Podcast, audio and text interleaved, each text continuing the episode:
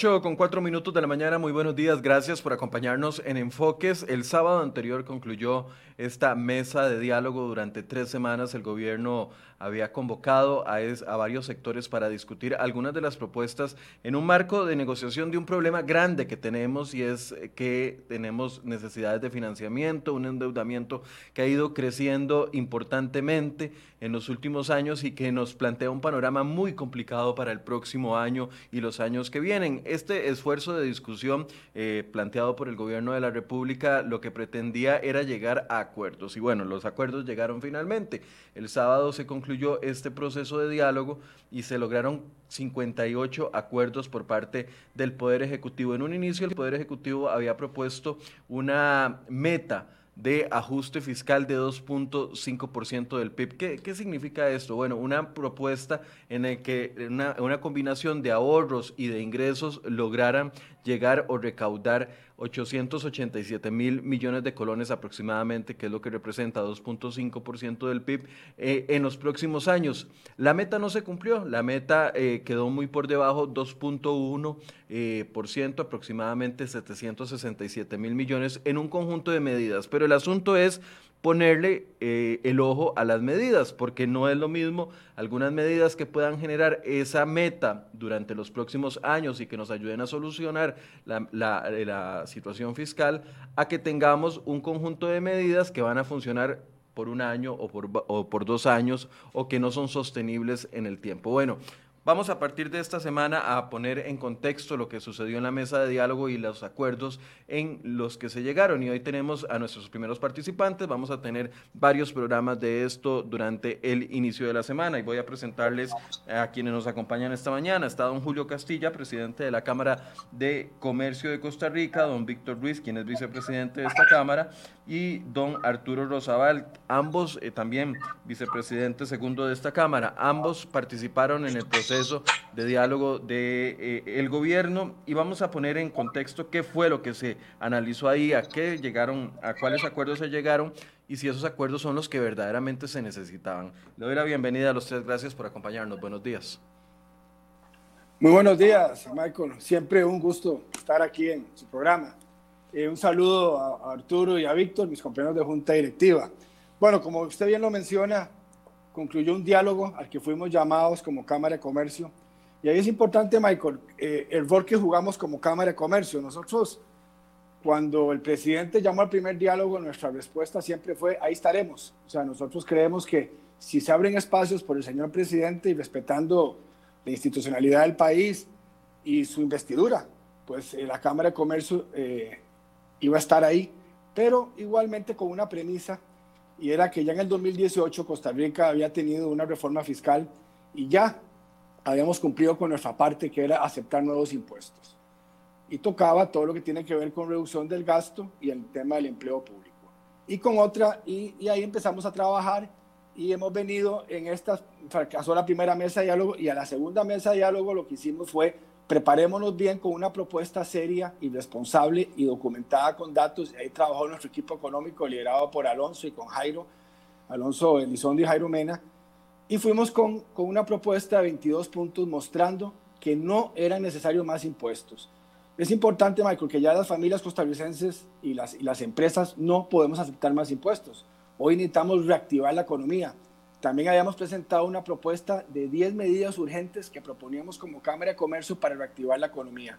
Ya hemos venido trabajando y entonces en, esta, en esta mesa de diálogo fuimos con estas propuestas que ahora las podemos discutir y Víctor y Arturo fueron los, los, que estuvieron liderando por parte nuestra eh, la presencia en esas mesas y Jairo Mena, que fue el que parte el que preparó y le, y, le puso los números a estos, a, a estos 22 puntos del PIB que queríamos llevar él fue el que participó por parte de la Cámara en la mesa técnica y mostrando el por qué y, cómo, eran, cómo se sustentaba cada uno de los puntos del PIB que estábamos proponiendo.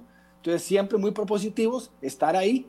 Ahora podemos a conversar de los resultados que tuvimos como la mesa, pero lo importante es que se abrió un espacio para el diálogo, entendiendo que tenemos un poder ejecutivo y un poder legislativo que son los que tienen que tomar las decisiones. Ellos pueden escuchar lo que sale de esas mesas. Sabemos que hay muchos intereses de 70 sectores y nosotros sí hemos partido de uno y, que puede, puede no sonar políticamente correcto, Michael, pero solo el sector privado saca adelante este país. necesitamos darle las, las herramientas y las soluciones para que podamos reactivar esta economía y volver a crecer el PIB a 4, 5, 6% como lo veníamos haciendo anteriormente. Antes de darle la palabra a don Víctor y a don Arturo, don Julio, quiero hacerle una consulta. Dos días o tres días antes de que saliera eh, los resultados de la mesa de diálogo, el gobierno, eh, don Elian Villegas y también el presidente de la República vuelven a hablar de impuestos, incluso en un contexto del IVA, eh, diciendo, poniendo dos, dos, opciones sobre la mesa que finalmente no, no, no quedaron, ni se concretaron, ni se descartaron completamente. Esa es mi pregunta. ¿A usted le queda claro que una vez finalizado el proceso, el, el sábado anterior, el gobierno no va a insistir en más impuestos o todavía eso no, no, no le queda tan claro? Bueno, Michael, precisamente el mismo jueves la Cámara de Comercio salió con declaraciones un poco fuertes en esa línea. O sea, nosotros al señor presidente le dijimos, señor presidente, vamos a estar en esa mesa, aunque la composición de la primera no nos parecía, la segunda pensábamos que ya estuvo un poco más balanceada, es vamos a mostrarle que no se necesitan más impuestos. Cuando él el miércoles o el mismo jueves habla de impuestos, de una vez le dijimos, usted no entiende, señor presidente. Y se lo hicimos saber directamente, porque tenemos, yo tengo algún contacto con el señor presidente y le hicimos saber, los impuestos no son una solución hay que entender que ya las familias, con el desempleo que tenemos, con el subempleo, con el 26% de pobreza, necesitamos ver cómo reactivamos ese 98.5% del sector privado, que es el que produce riqueza y empleo. Entonces, eh, esperamos que haya entendido y si no, cuente, cuente con la Cámara, eh, Michael, que vamos a ser insistentes y muy vehementes en que no puede haber más impuestos en este país. Y si nosotros no lo hubiéramos probado con datos, no, tendríamos esa seguridad y esa vehemencia para poder hablarle directamente al Poder Ejecutivo. Por eso, pero cuando ustedes le dicen, porque a mí yo, no entendí la jugada del gobierno el jueves anterior al hablar eh, si está buscando acuerdos dentro de la mesa de diálogo, etcétera, etcétera, no entendí la jugada del gobierno de meter o insistir nuevamente en impuestos. Cuando ustedes le reaccionan al presidente, ¿hay algún tipo de explicación? ¿Hay algún tipo de, mira, sí, si vamos a entender como gobierno de que no podemos insistir en más impuestos o no existe? Todavía esa comunicación oficial, porque al menos los ciudadanos no lo tenemos claro. Seguimos pensando de que el gobierno en cualquier momento, si no es ahora, será en 15 días, en 22 o en un mes, saldrá con una propuesta de impuestos porque es que se les ve que ese es el objetivo principal de ellos, solucionar la crisis a través de impuestos. Bueno, nosotros fuera de la mesa no tuvimos, ahora tal vez Víctor y, Arturo puedan hablar si hubo algo ya en la mesa de diálogo, afuera de la mesa nosotros no tuvimos ninguna comunicación y, fuimos, como usted lo vio, vehementes. Eh, no, no, entendemos por qué lo sacó en ese momento, pero como yo le decía a Michael, ahora nuestro, nuestras baterías van hacia la Asamblea Legislativa, donde realmente se tienen que tomar las medidas y por eso es que esa propuesta la tienen todos los diputados y iremos con Hacienda, seguiremos insistiendo en que hay medidas que quedaron pendientes que era, era lógico que no se iban a discutir porque al haber 70 sectores representados había intereses y nosotros los que nos interesan son intereses país. Entonces, eh, veremos. No sé, tal vez Víctor y Arturo nos puedan decir si hubo algo después del viernes o el sábado con respecto a los impuestos después de las declaraciones que dimos el jueves. Sí, tal vez esta, esta es la primera pregunta para don Víctor y, y don Arturo que pasaron en, en las mesas sentados y escuchando y explicando y, generando. ¿Cuál fue la reacción de los sectores después de, esta conversación que tuvo el jueves el presidente con respecto al IVA y, a, aumento de impuestos? ¿Qué, reacciones se dieron eh, dentro de la mesa y, qué reacción tuvo gobierno al escuchar cómo reaccionó las personas? Bueno, este, tal vez yo quisiera mencionar que la respuesta, perdón, la, la la, percepción del sector, del sector empresarial principalmente, eh, pues no fue muy bien recibida al, gobierno y el presidente. Realmente nos llamó la atención que tanto el ministro de Hacienda como el presidente de la República hicieran, eh, ocuparan tanto tiempo o realizaran un desgaste especial en tratar de convencer a la mesa de diálogo sobre estos nuevos impuestos. Y, y, aquí y, nosotros este, como sector empresarial reaccionamos totalmente en oposición, porque básicamente estamos en una situación en el país en donde estamos alcanzando el 22% del desempleo, son más o menos 520 mil costarricenses que están desempleados. Eh, para que los, nuestros oyentes, o sea, tengan una idea, eh, vimos un país amante del fútbol, el Estadio Nacional le caben 35 mil personas y 520 mil costarricenses son 15 estadios nacionales llenos de gente. Aparte de eso, según el Estado de la Nación, 229 mil mujeres perdieron su, este, sus puestos en agosto anterior. Eso es un retroceso de 30 años y el empleo informal está alcanzando el 44.5% o más de un millón de costarricenses están en informalidad.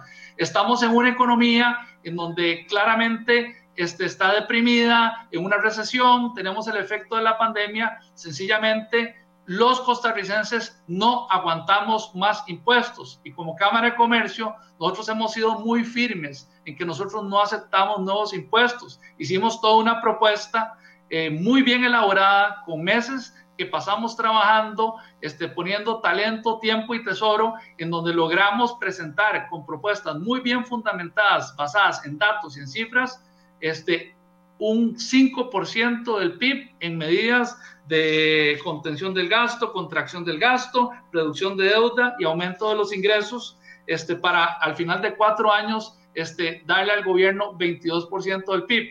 Nosotros este, realmente nuestra posición fue de, este, no aceptar el tema de los nuevos impuestos, no estábamos de acuerdo con grabar la canasta básica este, del IVA, porque al final, este, estimados oyentes, este, los impuestos golpean a todos los consumidores y el consumo es el que dinamiza la economía. No es momento de meterle cargas este, a, los costarricenses, a las empresas que apenas están sacando este, la cabeza, por decir, del agua, eh, que se está apenas reactivando la economía, venimos apenas manejando el tema de la pandemia.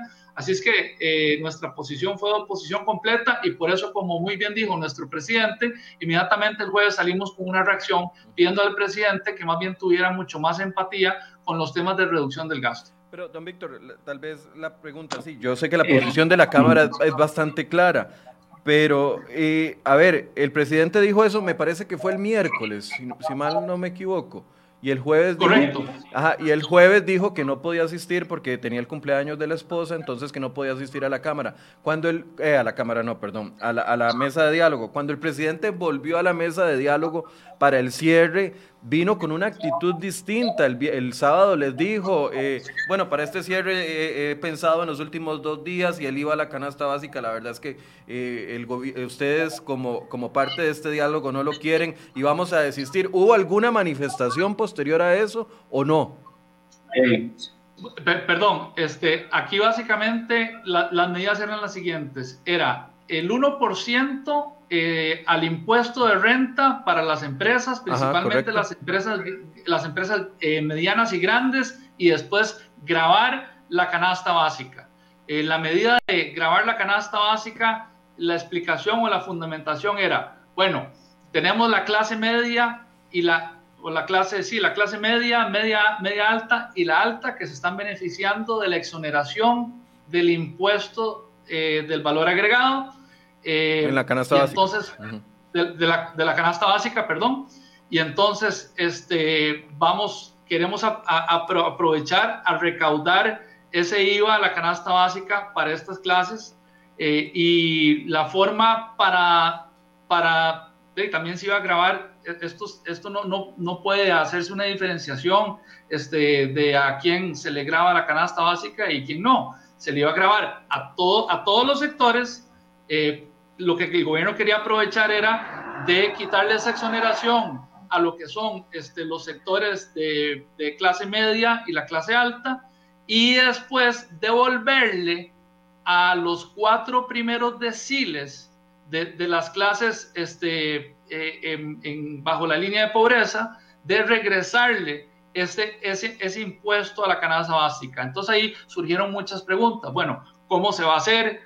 Eh, cuánto, va, cuánto va a costar la, la, gestión o la administración para volver, para volver este impuesto, eh, eh, si es lo correcto hacer, o sea, en fin, este, a nadie le gustó ese, ese mecanismo, hubo mucha oposición, por lo menos de parte del sector empresarial. Para caer a tu punto, eh, el sábado este, llegó el presidente, eh, el gobierno desistió ante la oposición de grabar la canasta básica y desistió del 1% este, de renta para lo que es, para lo que es este, las empresas medianas y, las empresas grandes. Sencillamente este, se hizo un recuento de todos los, de todos los consensos eh, de, de, las 12 sesiones de la mesa de diálogo y básicamente eso fue la, la, mecánica de cierre, pero no hubo, o sea, sencillamente el gobierno desistió de esas medidas. Ok, desistió, digamos, en el momento. Le voy a dar la palabra a don Arturo para que me dé la impresión sobre este mismo tema, para ya ir cayendo en lo que sí se logró y en lo que no se logró. Don Arturo, una impresión, adelante. Claro que sí, don Michael, y buenos días, y buenos días a toda su radio audiencia. Eh, permítame decirle una cosa, el, el, este gobierno, desde que entró, ha tenido una, un gran reto y es la disminución de un déficit fiscal. Y siempre ha habido, naturalmente, un incentivo para poder disminuir ese déficit por medio de un aumento de los impuestos. Y es que aumentar impuestos es relativamente fácil para el Poder Ejecutivo porque lo que verdaderamente hay que hacer, que es disminuir el gasto, implica una serie de este, conflictos con sectores, con grupos que son difíciles de, son difíciles de afrontar. Esta mesa de diálogo que duró tres semanas, durante las tres semanas los medios giraron alrededor de todo lo que se hablaba y lo que se decidía en la mesa de diálogo. Claramente cuando el presidente anunció una serie de medidas por el lado de más impuestos, hubo una gran oposición dentro de la mesa de diálogo, pero también es muy interesante ver la forma en que reaccionaron otras personas, otros grupos que estaban fuera de la mesa de diálogo. Prácticamente hubo una oposición de parte de casi todas las fracciones del Poder Legislativo, eh, muchos otros grupos sociales que no estaban precisamente en la mesa de diálogo también se mostraron en oposición a estas medidas y eh, en este sentido me parece que el gobierno logró escuchar de una manera muy oportuna y se dio cuenta que esas medidas no eran viables. Y es que no son viables por una razón muy sencilla. A causa de esta pandemia, el gobierno dejó de recaudar aproximadamente un 2% del Producto Interno Bruto. La única manera de recuperar ese dinero que dejó de recaudar es por medio de una reactivación económica. Solamente la reactivación económica va a verdaderamente lograr que de manera permanente no solamente se generen más empleos, sino que también el mismo gobierno logre incrementar su recaudación. Y eso no se puede lograr con más impuestos. En este momento, especialmente en este momento, pretender cobrar más impuestos es realmente una medida para que no crezcamos. Y ahora lo que necesitamos es que más bien se generen condiciones para que todos los sectores, para que el sector privado, para que el sector que genera empleo pueda salir de esta crisis con mayor rapidez. Perdón, yo quisiera agregar que aparte de eso, hay un, hay un índice, un estudio internacional que hace el Banco Internacional el Banco Mundial sobre el tema de los impuestos en muchos países. Y la tendencia de los últimos tres años es que los países desarrollados han venido bajando las tasas de sus impuestos para generar reactivación económica en sus economías. En los últimos tres años esto ha sido la tendencia. Así es que es otro factor importante que hay que tomar en cuenta. Y como Arturo muy bien dice, este, a partir del anuncio de la mesa de diálogo donde el gobierno dice vamos a grabar este, con 1% más de renta a las empresas medianas y las grandes, en una, en una coyuntura en donde este, las empresas están reteniendo o tratando de retener personal o están trabajando medio tiempo, etcétera, etcétera. Y el tema de la canasta básica, muchísimos sectores, este, diputados, etcétera, etcétera, sacaron, salieron oponiéndose este, férreamente a estas medidas.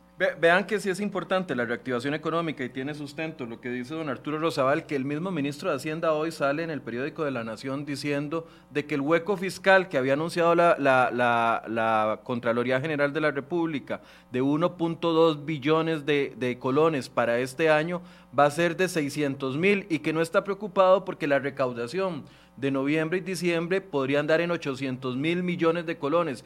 Por eso es importante mantener la economía abierta y fortalecerla, pero ya casi vamos a entrar a ese punto. Tengo una gran duda y creo que todos la tenemos y nadie nos las ha respondido. Uno de los acuerdos es ir al Fondo Monetario Internacional porque pareciera que hay sectores que todavía no están convencidos de que se, se, va a ir o no al Fondo Monetario Internacional. De hecho, el Rescate Nacional decía la semana pasada en su fallido intento porque por dicha falló de bloquear otra vez el país, que eh, el Fondo Monetario Nacional, eh, Fondo Monetario Internacional no debe ser una opción. Por lo menos en la mesa se acordó de que sí hay que ir al Fondo Monetario Internacional. Eh, no, el tema del Fondo Monetario Internacional no se tocó en la mesa de diálogo. Sin embargo, cuando se hizo la, la convocatoria del Gobierno de República para la mesa de diálogo, pues prácticamente todos los sectores entendimos que el objetivo era, independientemente de, si los sectores hemos estado de acuerdo con la forma como el gobierno ha manejado temas de reactivación económica y los temas económicos fiscales, o sea, aquí el objetivo era ayudarle al gobierno, ayudarle al presidente de la, de la, República como país unidos a generar alternativas, este, a generar consensos para que el gobierno de la República llevara esos consensos mediante proyectos de ley existentes con cambios y proyectos de ley nuevos y llevarlos a la Asamblea Legislativa para su aprobación en un paquete para construir la alternativa para el Fondo Monetario Internacional. Sin embargo, puntualmente, el tema del Fondo Monetario Internacional no se tocó en la mesa de diálogo. A, mí me llama la atención eso, don Julio, porque, porque, a ver, cuando se hizo la convocatoria al diálogo, eh, uno de los objetivos principales era modificar la propuesta original de, eh, que hizo el gobierno en septiembre de impuestos para ir al Fondo Monetario Internacional. Me llama la atención que después de tres semanas de diálogo no se incluya como primer acuerdo, vamos a ir al Fondo Monetario Internacional con una propuesta que incluya A, B, C y D.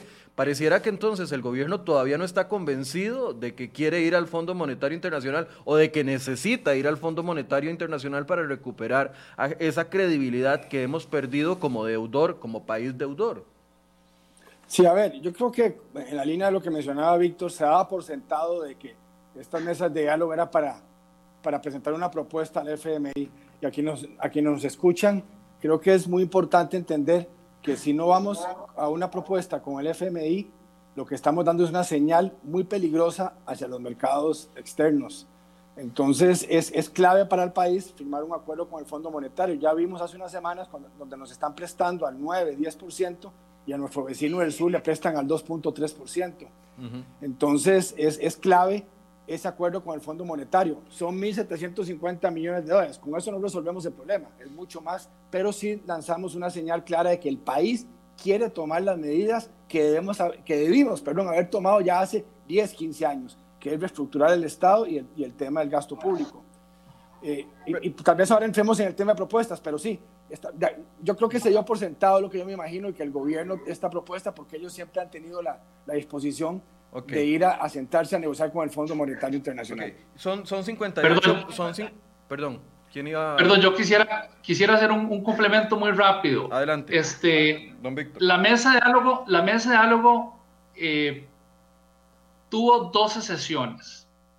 Eh, a lo largo de un mes, eh, parecería que son muchas sesiones y parece que es mucho tiempo. Sin embargo, es importante que los oyentes comprendan que de esas 12 sesiones, solo cuatro de esas sesiones se consumieron definiendo la metodología. Hubo muchísimo, pero muchísimo desgaste eh, y muchísimas dudas sobre la metodología. Entonces nos consumimos cuatro sesiones definiendo la metodología para después entrar a los temas eh, eh, que había mayor consenso, porque estamos hablando de 70 sectores y, en donde, los, en donde los temas se discutían en una plenaria en donde 70 personas estaban opinando. O sea, a tres minutos se le, se le dio tres minutos a cada persona. Entonces eran sesiones, eh, jornadas muy largas, muy extensas, de 8 de la mañana a prácticamente 6, 7 de la noche. Y entonces la metodología era, era compleja, en donde todo el mundo quería opinar, en donde todo el mundo tenía algo que decir, por supuesto. Entonces el avance costaba muchísimo. Ahora, se empezó discutiendo temas eh, de, alto, de, alto, de alto consenso o temas eh, en donde todos los sectores eh, pensaban que eran muy potables y por eso se fue avanzando primero con los temas de SICOP, con los temas de dotar al Ministerio de Hacienda y a, las aduanas este, con sistemas integrados para luchar contra la evasión, contra el fraude, contra el comercio ilícito. Entonces es importante o sea, tomar en cuenta cuatro sesiones de metodología más 70 sectores de 8 de la mañana a, prácticamente 7 de la noche, en donde toda la gente opina. Eh, ya digamos, el, discutir si íbamos al Fondo Monetario Internacional o no, yo no podría decir cuántas sesiones este, nos hubiéramos consumido discutiendo solo ese tema que se quiso dejar al final, pero al final no se vio. Ok, ahora voy a dividir los 58 porque también quiero dejar unos 10 minutos para que ustedes nos expliquen las propuestas que ustedes hicieron y que no se vieron o que no se lograron analizar. Pero antes, eh, dividir 58 propuestas y analizarlas todas claramente es imposible para nosotros. Quiero mencionar cuatro que para mí son las repetidas, es decir, ya lo sabíamos antes de la mesa, no se ocupaba ninguna mesa de diálogo para llegar a esos acuerdos, algunas ya estaban avanzadas y yo como ciudadano, no como periodista, siento que me están metiendo cinco con hueco con esas propuestas porque las están sumando como si fuera algo nuevo cuando es algo que ya viene avanzado. Y les voy a decir cuáles son para que ustedes me den su opinión y si no están de acuerdo conmigo, por favor, me expliquen el por qué. Por ejemplo, la medida de Hacienda Digital, un crédito que ya se aprobó la semana pasada y que más bien ahora nos llevamos un balde de agua fría, porque originalmente nos habían dicho que con ese crédito de 159 millones de dólares que se van a invertir para eh, eficientizar todos los sistemas de hacienda, de aduanas, etcétera, etcétera, y cobrar mejor los impuestos, originalmente nos habían dicho que era, eso iba a representar un 0.25 del PIB, pero ya el ministro de Hacienda está diciendo que el cálculo correcto es eh, 0.5 del PIB en recaudación. Bueno, esa medida la están incluyendo como uno de los logros o uno de los acuerdos de la mesa de diálogo, pero ya estaba, hasta está aprobado el proyecto de ley. Entonces, no entiendo por qué queda dentro de esto, porque es una compilación de lo que ya se ha hecho. Esa es la primera, Hacienda Digital. La segunda es el tema del CICOP del 0.10% de que nos vamos a ahorrar haciendo compras públicas por medio del SICOP, 35 mil millones. Ya eso es, un, e, eso es más bien una obligación que tienen que cumplir las instituciones e incluso hay un proyecto de ley a punto de votarse en primer debate en la Asamblea Legislativa que busca la obligatoriedad por ese lado. Y el otro es el recorte de los 150 mil millones para el presupuesto del próximo año y el recorte de la deuda política por 0.8% del PIB. Les, les, resumo estas cuatro porque para mí, ¿para qué incluyen algo que ya está avanzado y a punto de hacerse? Es que faltaba sustento, faltaba meterle carnita, entonces metamos cuatro proyectos que ya prácticamente todos están avanzados y acordados para tener algo de resultados en la mesa de diálogo. Esa es mi posición, los ah, escucho a ustedes. Sí, gracias, don Michael. Yo, yo coincido plenamente con lo que usted está diciendo, pero hay que tomar en consideración que cuando se reúne una mesa con más de 72 sectores, en donde hay grandes diferencias a nivel de opiniones, y realmente alcanzar acuerdos es algo complicado. Ahora, este, el hecho de que se hayan alcanzado tantos acuerdos, en mi opinión, ya es un gran avance, pero sí es cierto que muchas de estas medidas son medidas que ya estaban encaminadas. El tema de Hacienda Digital, por ejemplo. Claramente el tema de Hacienda Digital es un tema importante que ya tenía mucho camino de haber recorrido antes de que entrara al tema de la mesa de diálogo.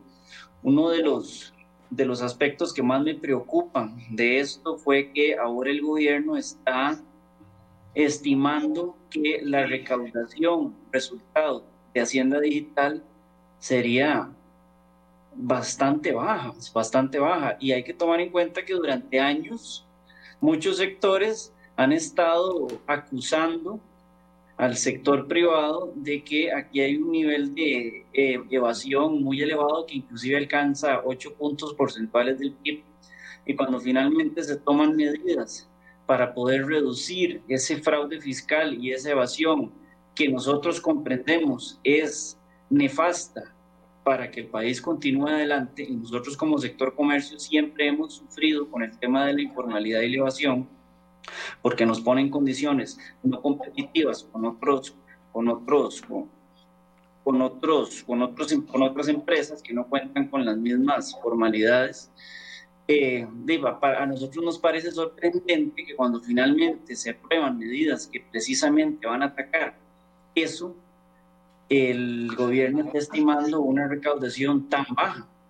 Lo, eso lo que deja en evidencia es que esos datos y esos números que han estado diciendo durante años no necesariamente son tan ciertos. Nosotros hubiéramos esperado que solamente por Hacienda Digital se alcanzara prácticamente el 0.9% del PIB. Pero en ese peor aún, conservador Perdón que lo interrumpa, don Arturo. Peor aún, con esos datos que nos dijeron que iban a aumentar la recaudación en la Hacienda, fueron los datos que le dieron a los diputados para convencerlos de aprobar el crédito de 159 millones de dólares, que no es cualquier, cualquier menudillo, con datos entonces e, e, equivocados, por así decirse. Sí, más tomando en cuenta que es una inversión tan alta. Yo de veras, este, Espero que el resultado sea mucho mejor del anunciado porque realmente con ese nivel de inversión tan elevado, este, alcanzar ese nivel de recaudación tan conservador que está proponiendo el gobierno es este, algo ah, que, me causa mucha que me causa mucha tristeza. Yo esperaría que el resultado sea mucho mejor. Eh, perdón.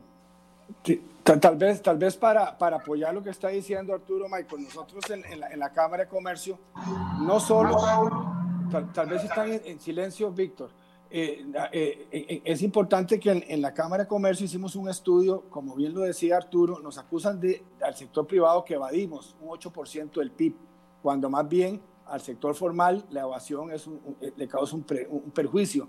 Entonces nos pusimos a trabajar fuerte y Jairo en números. Eh, nosotros en la propuesta de, las treinta y pico propuestas que hicimos para esta mesa, hablábamos de un 2%, pusimos un 2% de evasión. Pero no solo, no solo hablamos de un 2%, ¿cómo lograrlo?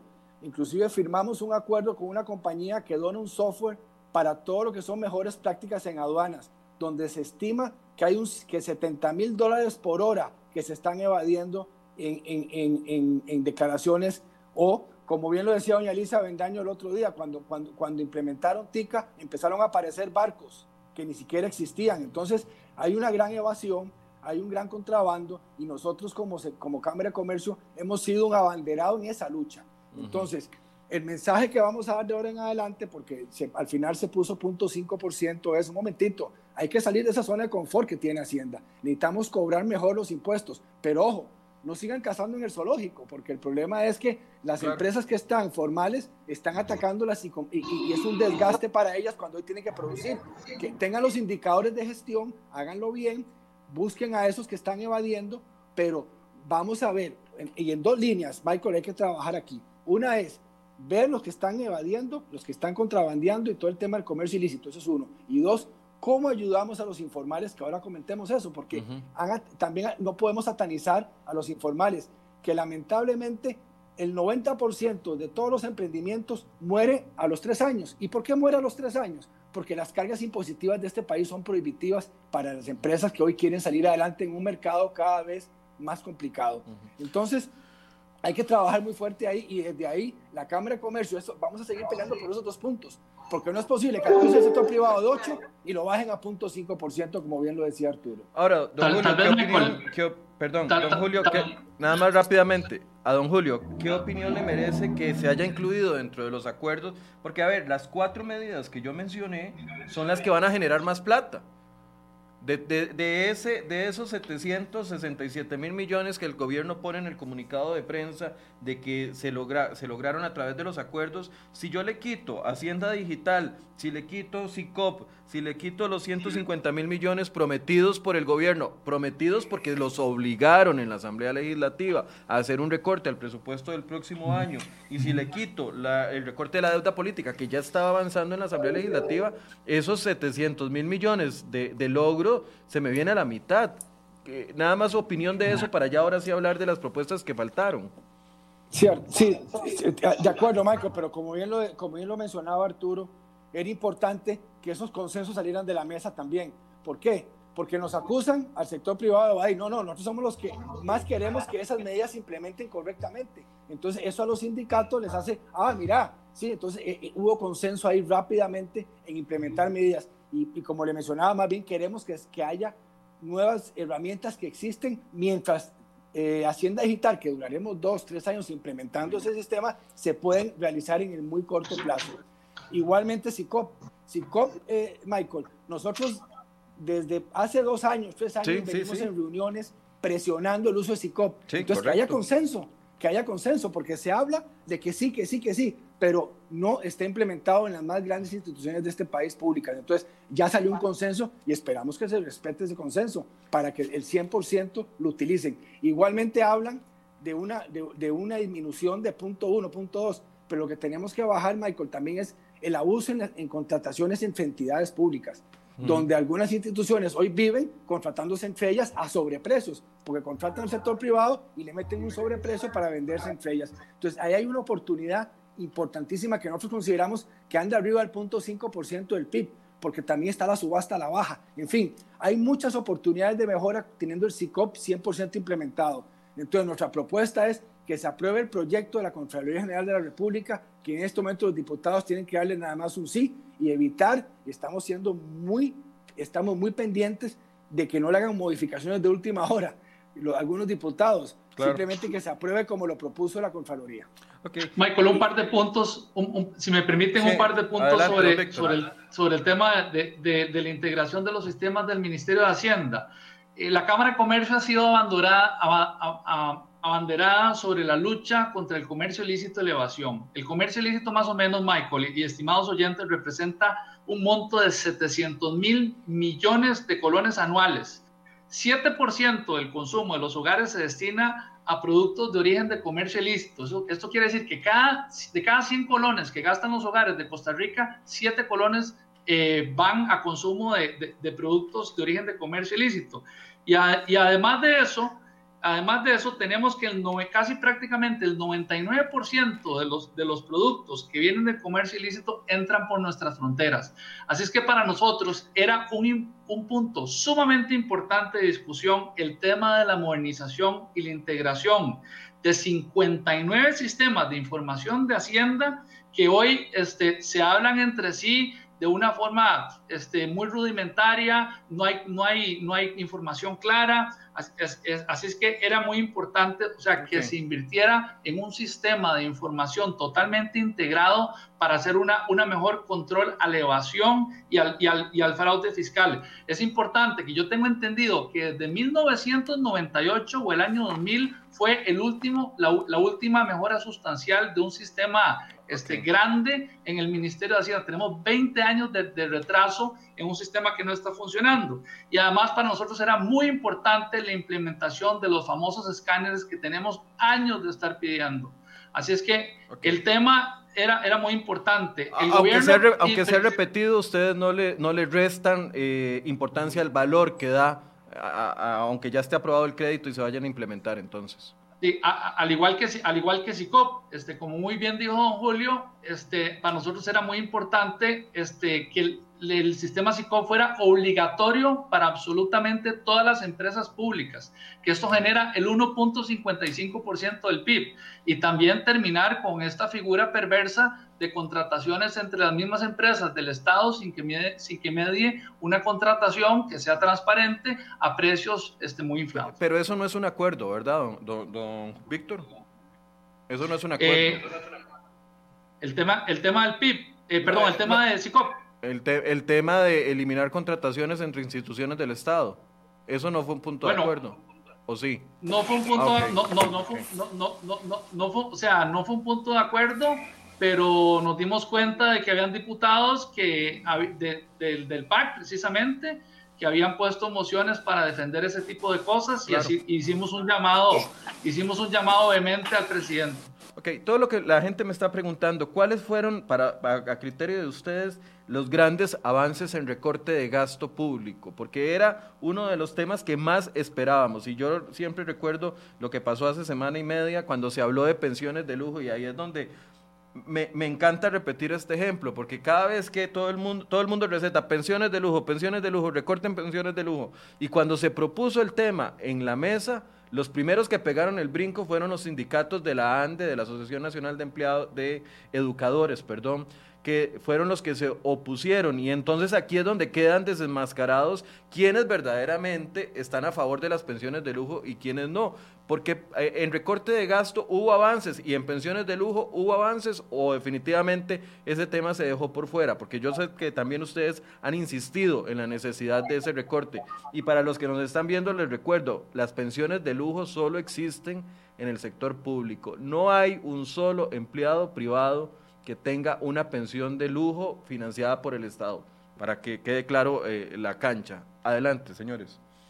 Sí, este, don Michael, definitivamente, pues en ese aspecto yo este, le voy a dar toda la razón desde el punto de vista en que por el tema del recorte del gasto, las medidas más importantes que se anunciaron resultado de la mesa de diálogo fueron medidas de, unilateralmente colocadas por el presidente de la República de una disminución de un recorte del presupuesto del próximo año y del presupuesto del año 2022.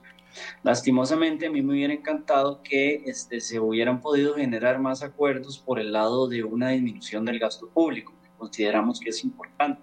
Sin embargo, como usted bien lo menciona, dentro de la mesa hay grupos sociales que claramente este, no, no comparten esa visión de que el déficit fiscal se tiene que disminuir con una disminución del gasto público. Entonces, todos esos temas de pensiones de lujo y otros aspectos de disminución del gasto que sí se hablaron en la mesa, lastimosamente no lograron llegar a acuerdo, porque claramente había una línea bastante, bastante fuerte de parte de estos grupos de que este, no se aprobara ninguna, ninguna medida que fuera por la línea de la disminución del gasto. Es, fue, fue algo complejo, sin embargo, sí se lograron alcanzar acuerdos por el lado de este, una mejor recaudación, sí se lograron generar acuerdos por otras líneas, pero sí, definitivamente como Cámara hubiéramos esperado que se generaran, que se generaran más acuerdos en lo que es la disminución del gasto. Por eso es que consideramos que la labor apenas ha iniciado. Nosotros teníamos una serie de propuestas que iban por la línea de una disminución del gasto que todavía seguimos considerando que son importantes, más tomando en consideración que lo que se está anunciando como disminución del déficit fiscal es importante, pero no es suficiente para solucionar el problema fiscal de este país. Entonces nosotros tenemos que seguir adelante con proyectos, con propuestas ante la Asamblea Legislativa, con el presidente de la República y seguir incidiendo para que estas medidas que consideramos importantísimas para lograr un manejo más eficiente de los recursos del Estado se puedan implementar a la mayor brevedad posible. En eso estoy totalmente de acuerdo con usted, Michael. Don Julio, don Víctor, ¿qué opinan ustedes? En recorte de gasto hubo algo, perdón, en recorte de gasto hubo algo sustancial, porque, a ver, el recorte de los 150 mil millones, yo quiero insistir, porque es que a, veces los comunicados de prensa que uno le manda eh, Casa Presidencial piensan de que, de que aquí al otro lado lo que hay es una persona que, que, no entiende nada y, que se traga todo lo que dicen, pero es que vender como un logro un recorte de gasto de 150 mil millones para el presupuesto del 2021 es es cinismo, porque fue la Asamblea Legislativa la que les improbó el presupuesto a falta de recortes de gasto. Entonces, esto no es una iniciativa de buena voluntad del gobierno y de convencimiento de que estamos gastando mucho. Es una obligación porque no les queda de otra, porque en la Asamblea Legislativa no les aprobó el presupuesto del próximo año. Si ese es el único resultado concreto en recorte de gasto y, y recortar el gasto del 2022, vean, qué fácil recortar el gasto del 2022, ellos son solo gobierno cinco meses del 2022. Pueden crear un hueco fiscal o pueden recortar los gastos y dejar sin funcionamiento al próximo gobierno de, o a la próxima administración a partir de mayo del 2022. E, e, ese es mi punto. Don Julio, don, don Víctor, ¿vieron alguna medida de recorte de gasto importante? Perdón, no Michael, tal vez yo quisiera mencionar que como Cámara de Comercio y en general todo el sector empresarial fuimos muy vehementes y levantamos la voz con el tema de recortes de gasto.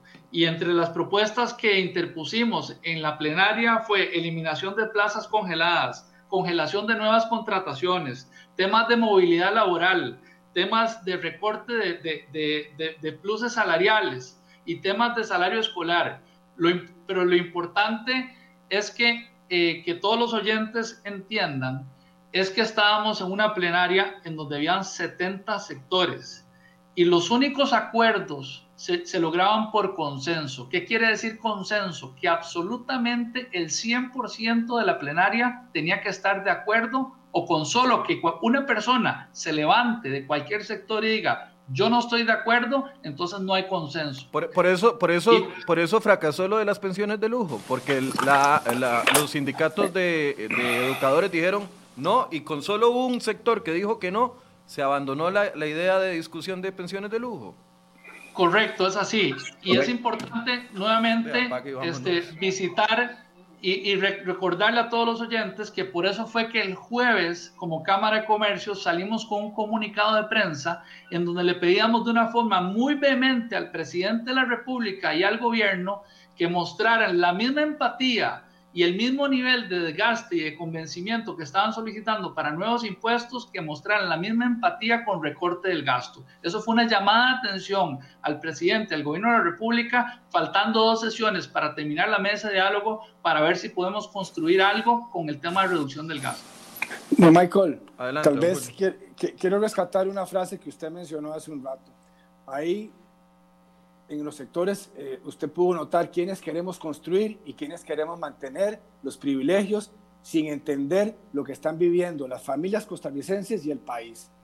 Eh, y, eso, y eso, como lo dice Víctor y lo dijo Arturo, el sector privado y específicamente la Cámara de Comercio fuimos con propuestas. Nos acusaban de evasión, veamos todos los temas de evasión a profundidad y, y nosotros llevamos las propuestas de temas de evasión, ilusión, todo ese, tema, ese tipo de propuestas.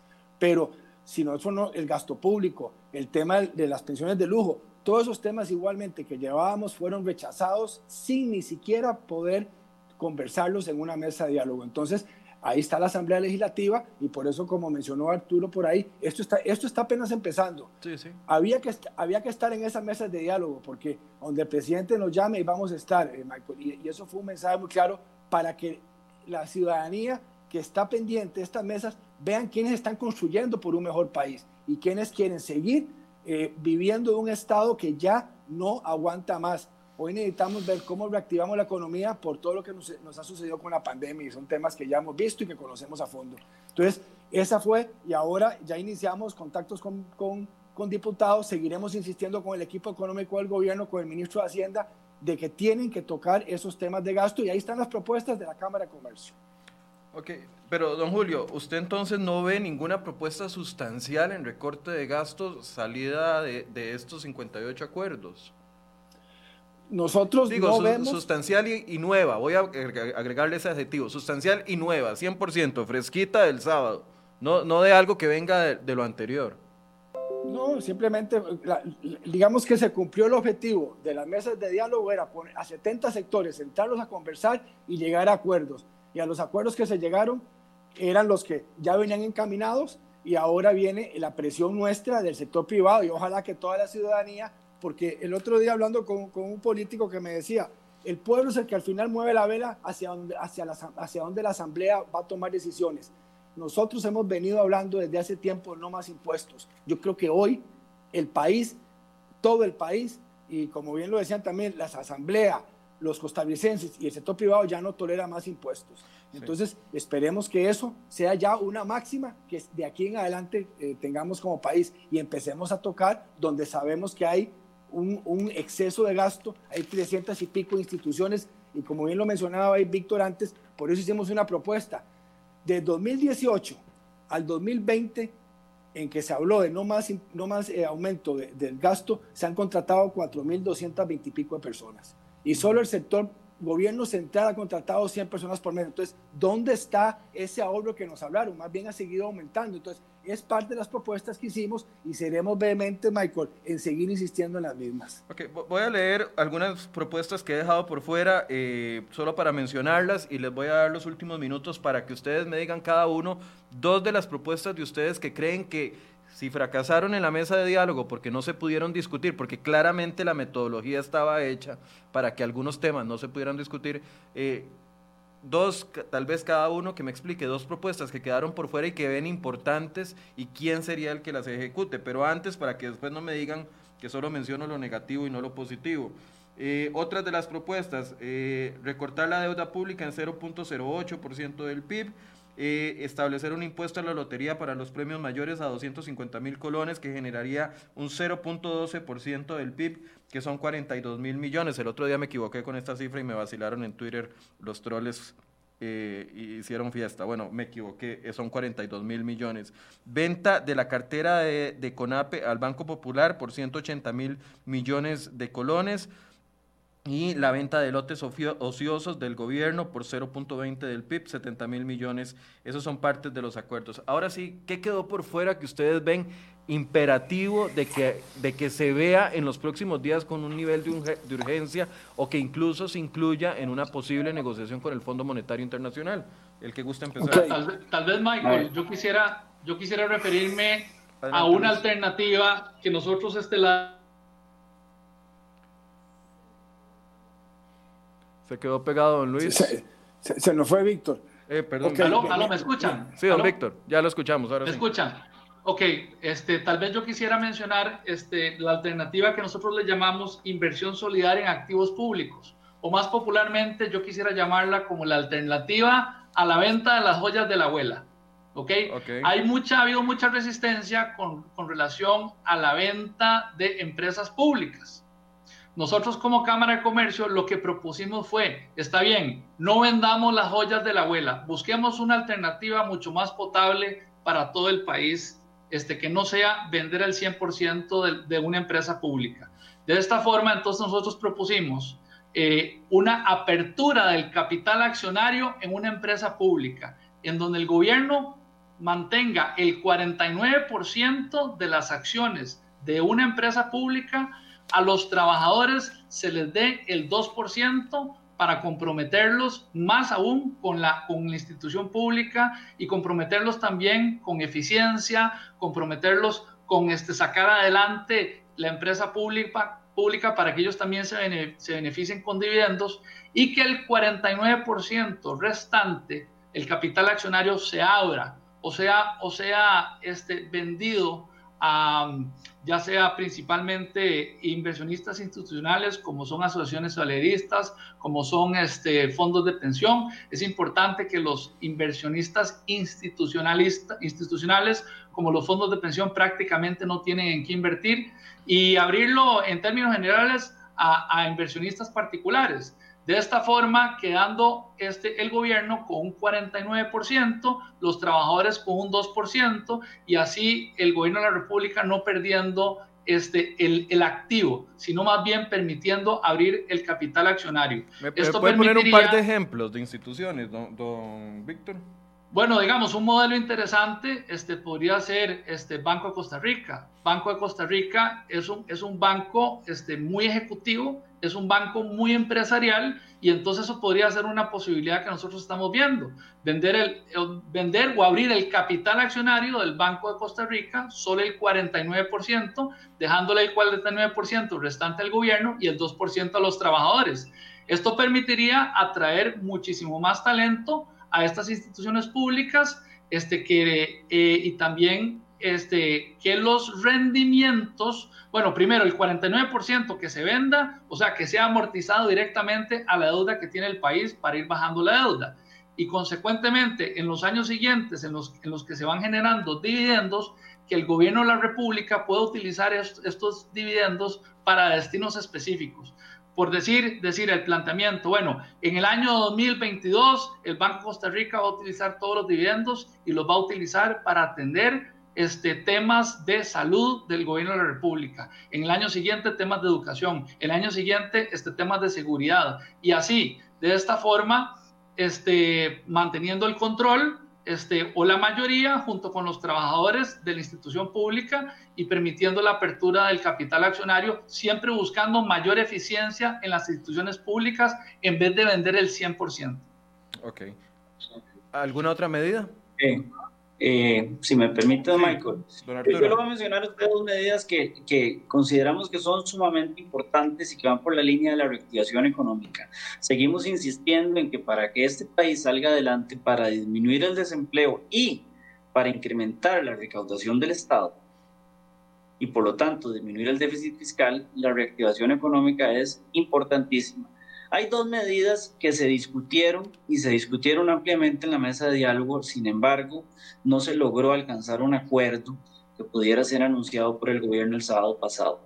Primera medida tiene que ver con poderle ofrecer a las empresas mayor flexibilidad a la hora de implementar jornadas laborales. Hay un proyecto que ya está en la Asamblea Legislativa, que es el de jornadas excepcionales. se, habló, se, se habló ampliamente en la mesa de diálogo. Consideramos que es una medida muy importante para poder incentivar una mayor reactivación desde el punto de vista de generación de empleo la otra medida que también se habló mucho en la mesa de diálogo tenía que ver con la informalidad y el apoyo a las pymes, a las pequeñas y medianas empresas, que en este momento es en el momento que más lo necesitan. Además, recordemos que más del 90% del parque industrial de este país son pequeñas y medianas empresas. Mucho se habló de una propuesta que fue presentada por la Cámara de Comercio de una disminución de las cargas sociales patronales que no vayan dirigidas a la Caja Costarricense del Seguro Social. Esa disminución no solamente apoya a las empresas para que tengan una, un ejercicio más eficiente, sino que también incentivan la disminución de la informalidad que tanto daño le está haciendo a este país. Lastimosamente no se lograron alcanzar acuerdos, sin embargo vamos a seguir insistiendo para que medidas de reactivación económica se puedan implementar en el muy corto plazo por el interés de todos. Claro. Y vuelvo a decirlo, uno de los más interesados de que se reactive esta economía es el Estado, porque de esa manera incrementa su recaudación sin hacerle daño a nadie. Don Julio, su, para un cierre. Sí, tal vez este, en la línea de, Víctor, creo que esa propuesta nuestra es clave eh, de democratizar o como le quieran llamar las, algunas instituciones del Estado inclusive ya tenemos, tuvimos una reunión con, con el, el, CEO de una empresa panameña que así lo hace y abierto a conversar con las entidades del gobierno para explicar el modelo y la gobernanza al detalle de una propuesta que puede ser innovadora y nos ayuda con 4 o 5% del PIB. Nosotros también, en el tema de reactivación, creo que algo que mencionó Arturo es clave, Michael. Venimos hablando de que creciendo al 2% del PIB no vamos a llegar a ningún lado. Correcto. Necesitamos volver a dar señales de confianza. El sector privado vive de la confianza hay cuatro propuestas nuestras con respecto a la caja que son claves eh, para ayudar a formalizar a los informales. Necesitamos darles esas herramientas para que ellos tengan su pensión y es, eh, no podemos con un 26.5, si nosotros quitamos cargas sociales, ayudamos, pagar por la jornada efectiva, formalizar, darles chance en renta a, a las empresas pymes para que puedan entrar en la formalidad pagando a cuatro años el tema del impuesto de renta. En fin, ahí hay propuestas el tema de tarjetas, la banca. Nosotros en la propuesta que hicimos, en eh, pusimos uno que era ingeniería financiera y renegociación. Hay, que entender y, que los oyentes sepan que el Estado les da plata o cargas para fiscales los bancos, pero también el Estado le da plata a instituciones, universidades, FODESAB, muchas instituciones que no ejecutan esa plata y se la prestan al 10% al gobierno, eh, eh, carísimo. Entonces, eso, es un, eso es perverso. Eso no puede ser. Entonces, nuestra propuesta es que eso, eso tiene que detenerse y que si yo como Banco Costa Rica tengo el 23% de las utilidades y el Banco Nacional se las dé al, gobierno directamente. No se las dé a estas instituciones porque lo que hacen es prestársela al gobierno carísimo. Entonces, en ingeniería financiera vemos una importante oportunidad de mejora, renegociar esa deuda y bajar esos intereses. Es que a mí me parece increíble cómo hemos llegado al punto de normalizar que una institución jinetee, porque esa es la palabra, jinetee fondos públicos para ganarse eh, intereses a costa de nosotros que estamos endeudándonos cada día más para poderles mantener ese ingreso y no los usan, lo jinetean, le sacan provecho y al final nadie los puede tocar. Eh, yo sé que nos faltó tiempo, nada más eh, una conclusión cada uno eh, rápidamente, por favor. Sí, yo, yo empezaría por, por, esperamos esta semana se apruebe la reducción de 150 mil millones en la Asamblea Legislativa, eso es clave, como una señal de confianza de que vamos por el camino correcto. Y después, nada más terminar que en la Cámara de Comercio de Costa Rica seguiremos, esto apenas empieza, fuimos a la mesa de diálogo porque el presidente nos convocó, ahí, ahí estuvimos, Tuvimos un papel muy activo en la mesa de diálogo, en la mesa técnica también, por medio de Jairo Mena, y ahí seguiremos. Que cuenten los costarricenses con la Cámara que seguiremos luchando por un país más justo y equitativo. Y vamos a trabajar en las propuestas nuestras, en las cuatro áreas que pusimos de contención, contracción, ingeniería y reactivación económica. Tenemos que centrarnos en esa reactivación y ahí vamos a atacar fuerte a los diputados, y porque ellos son los que finalmente tienen que aprobar las leyes que están ahí, ahí están, Simplemente es votarlas y que se enfoquen en que el país necesita sentido de urgencia, Michael. Don Víctor o don Arturo, ¿algún cierre? Tal vez, Michael, este, yo quisiera rescatar que en la mesa de diálogo este, fueron 12 sesiones de jornadas muy arduas. Quisimos haber generado muchísimo más consensos que movieran la aguja del impacto en el Producto Interno Bruto. Se generó un 3.2% del PIB. Eh, creo que es eh, un gran esfuerzo. Creo que el diálogo es algo que tenemos que eh, garantizar que se permanezca en el tiempo. Creo que esta mesa de diálogo debería transformarse en un consejo social que se, en los que todos los sectores se reúnan cada seis meses o cada tres meses. Es muy importante. Me parece haberle dado esta señal al país y a la comunidad internacional porque las calificadoras nos estaban viendo, el Fondo Monetario este, nos estaba viendo. Creo que es una magnífica señal para demostrarle a todo el país y al mundo que en Costa Rica, por medio del diálogo, podemos llegar a consensos. Muchas gracias. Don Arturo. Sí, muchas gracias. Siempre en la misma línea, consideramos que la mesa de diálogo fue un gran avance y ahí está el resultado, si se va a generar un ahorro, si se va a generar una disminución del déficit fiscal sin embargo, no es suficiente. Nosotros como Cámara de Comercio vamos a seguir insistiendo, vamos a seguir luchando por el bienestar de este país. Tenemos muchas propuestas que van por la línea de una disminución del gasto y de una reactivación económica. Esas propuestas las vamos a seguir impulsando a nivel de Asamblea Legislativa, las vamos a seguir impulsando con el Poder Ejecutivo, las vamos a seguir impulsando con otros sectores sociales. Es importantísimo que se implementen más medidas. La solución para el déficit fiscal y para la situación en la que estamos no se dio de manera completa en la mesa de diálogo. Tenemos que seguir adelante. Y la Cámara de Comercio sigue con la camisa bien puesta y bien comprometidos con este país para poder seguir adelante y seguir proponiendo ideas buenas, innovadoras, que vayan por la línea de un mejor país para todos. Bien, Michael, le agradezco. Nada más, Michael, agradecer agradecerle el espacio. Muchas gracias. Julio. Eh, sí, perdón, no lo había visto. No, no, agradecerle, agradecerle el espacio. Eh, muchas gracias. Nosotros, como bien lo mencionaba, seguimos en esa línea y y estamos a las órdenes desde la Cámara para, para lo que usted necesite eh, y, seguir discutiendo de propuestas por, por, el bienestar de este país. Bien, yo le, yo le agradezco mucho a don Julio Casilla, presidente de la Cámara de Comercio, a don Víctor Ruiz y a don Arturo Rosabal, fueron vicepresidentes y además participaron en este proceso. Yo, yo no me voy a atrever a decir, como otros han dicho, de que fue un fracaso la mesa de diálogo. Yo no me voy a atrever a decir eso, porque cuando estamos en una situación tan complicada como país, y con unas finanzas tan complicadas, cualquier acuerdo o cualquier progreso eh, nos beneficia a todos. Lo que sí creo es que quedaron por fuera los grandes temas. Ahí yo no veo un acuerdo para la apertura, por ejemplo, como nos ha dicho la OCDE, del mercado del azúcar, del mercado del arroz, del mercado del café o del aguacate. No veo ningún acuerdo en pensiones de lujo, no veo ningún acuerdo sustancial en recorte de gasto. Y ahí, en esa parte, en la parte de recorte de gasto, honestamente, como ciudadano sí me siento bastante vacilado. Voy a cerrar con un tuit que estaba viendo en los últimos minutos. Eh, muchas gracias a los señores por habernos acompañado. Buenos días. Nada más les cierro, les cierro con un tuit de eh, otra opinión y en estos días vamos a tener muchas opiniones y esta es la opinión de eh, don Rodrigo Chávez, exministro de Hacienda. Dice, eh, hace algún tiempo me vi obligado a decir que las mesas de diálogo iban a ser una pérdida de tiempo. Lamentablemente así resultó ser el caso. Como era de esperar, el gobierno y algunos de los participantes se declaran satisfechos. ¿Qué más podría decir?